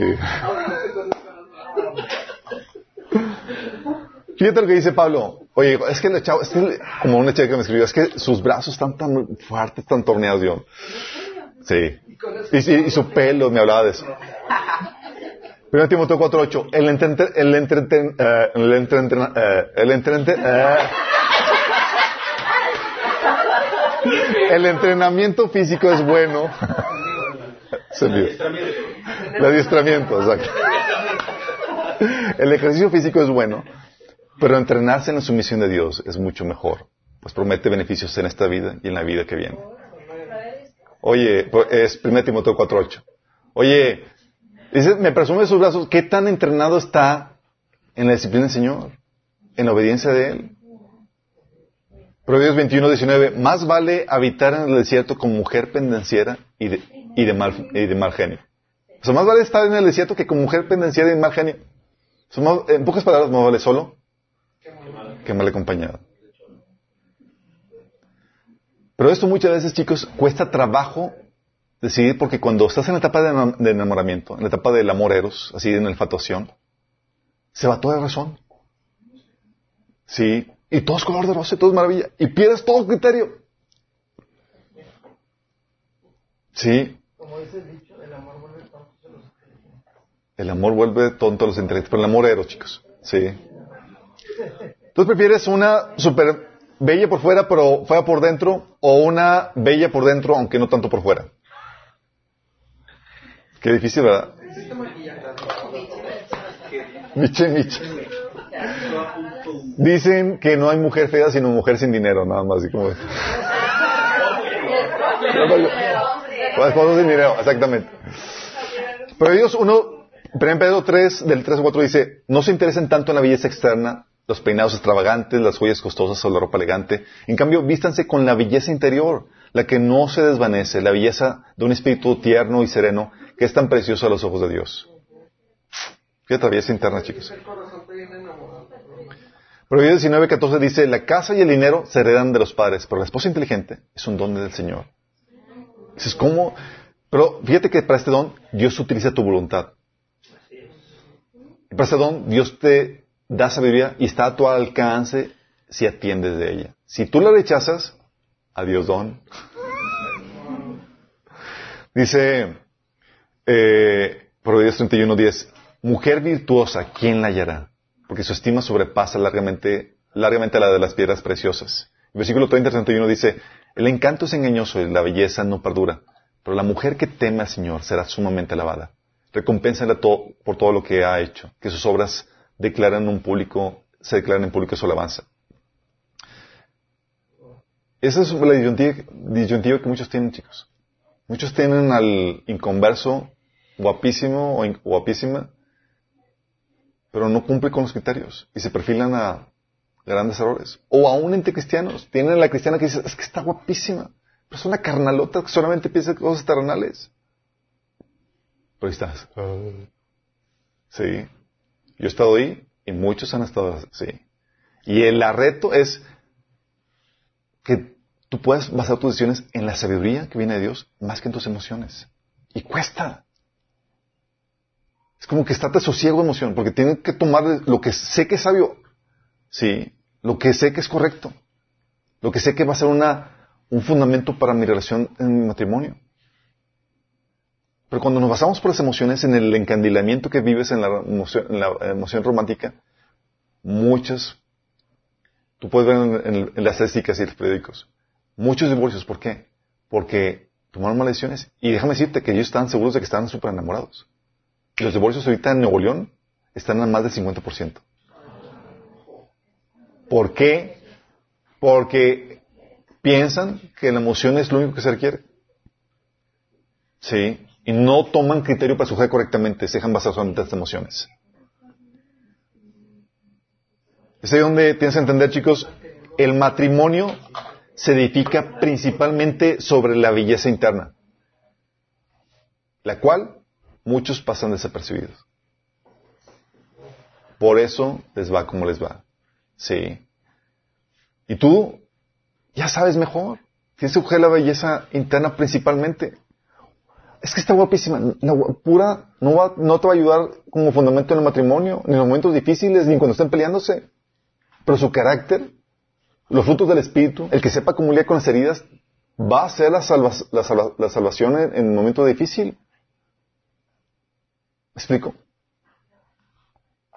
Oye, ¿eso significa que tiene que ser perfecto o completamente maduro? ¿Qué opinan? No, gracias a Dios. Pero no es excusa para que, digo, para que, es por eso dice tantito. o sea, no se espera, o sea, no es excusa, no es excusa para que escojas a una persona canal. O sea, no, no se espera que tengas, se espera que tengas, que se tenga un grado mínimo de madurez y o que esté encaminado en este camino hacia la madurez. Hay personas que recién se han convertido, pero están tomando pasos firmes en su relación con Dios, avanzando, disipulándose, creciendo, y dices, wow, sí, aunque es una bebé espiritual, se ve que es de buena madera. Hay gente que lleva años en la fe, y tú le tocas, y una madera de la más corriente. Sí, no tiene lo que se requiere para, para sobrellevar los tiempos difíciles. Por eso tienes que considerar, oye, tal vez esté comenzando, considera la diligencia y la disposición. Y una vez estaba cerrado en el hecho que buscaba una persona que fuera así de mi nivel espiritual y demás, y dije, ok, me voy a abrir. Y conocí a una chica que era recién convertida, llevaba unos cuantos meses. Pero la chica no mostraba ninguna diligencia para avanzar en su camino con el Señor. Ninguna. Sí, oye, ¿cómo está eh, con sus tiempos con Dios? X. Su lectura de la Biblia, X. Su intención de, intención de mantenerse pura en, en- en- el noviazgo, X. No, pues, das, pues X, exactamente. Es ahí donde consideras esas cuestiones. En cambio, hay personas que son recién convertidas, pero están dando señales de es un buen terreno. Sí, son, son de buena madera. Y también ahí debes considerar el costo de oportunidad. De, oye, tal vez es una persona inmadura, carnal, porque es un bebé espiritual, pero, pero hay un costo de oportunidad. Te puedes considerar, considerar a alguien que ya esté, creci- que esté creciendo y no tengas que lidiar con aquello, con esas cuestiones. Tienes que considerar esos factores, pero no, no tiene que estar perfecto, ya súper maduro y demás, pero tiene que estar en ese camino. Si es que tú estás en ese camino. A final de cuentas, vas a terminar escogiendo a una persona que caja contigo. Ah, por eso madura. Por eso crece. Como les digo, la inmadurez pasa desapercibido para los inmaduros. Y dices, voy a coger una persona madura. La única forma para que lo puedas coger es tú madurando. Si no, vas a quejar con una persona que va, vas a escoger la persona que te mereces en tu elección y en tu sabiduría. Qué triste, ¿no? Si tú no fuiste diligente en escoger sabiamente. Y muchas personas se van por superficial. La persona no tiene nada que ofrecer, no es diligente, la chica no es bien administrada, no es hacendosa, no es nada, pero qué guapa está. O el chavo, como escribían, no, es que es tan hermoso, me, toma, me da flores, me saca a pasear, es el otro. Y digo, no, no, no, no basas tu relación de matrimonio en eso. Es que hay gente que escoge solamente porque es lo único que tienen y para solucionar su problema de soledad. Como te comento, la Biblia te enseña es mejor estar solo que mal acompañado.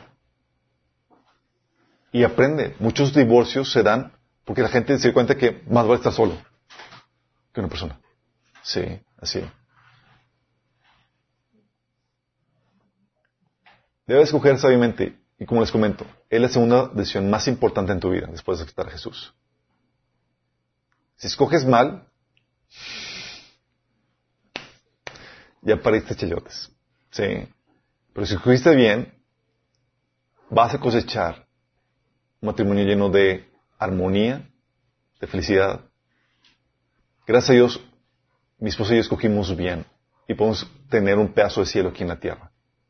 Y es súper disfrutable, chicos. Y se recomienda. Sí. Si ya tienen que poner a prueba todo, si ya tienen que poner a prueba todo lo que somos y todo lo que tenemos, todos los recursos que, te- que tenemos. Pero poniendo, poniendo en práctica todo lo que sabemos y todos lo- los recursos que Dios nos, da, nos da, hemos podido solventar o taclear las tormentas que vienen en la vida. Y hemos podido mantenernos firmes, amándonos y siendo, siéndonos fieles y pudiendo dar o disfrutar esa armonía que tenemos en la relación. La idea es que tú tengas eso. Pero déjame decirte, no va a venir solo.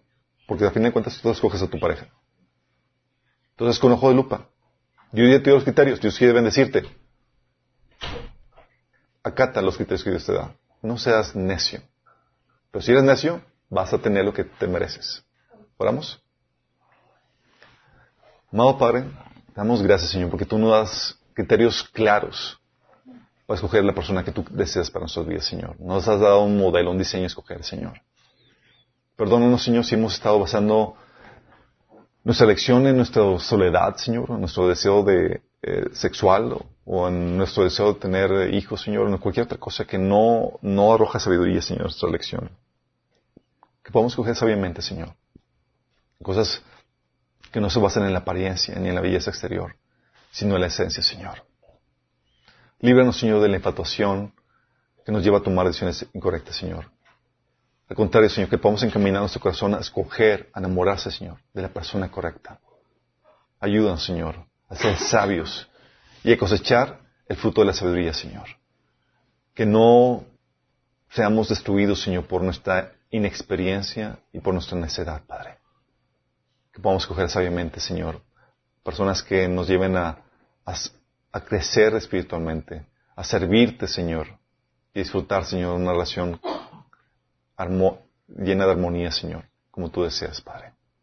Te lo pedimos en el nombre de Jesús. Amén.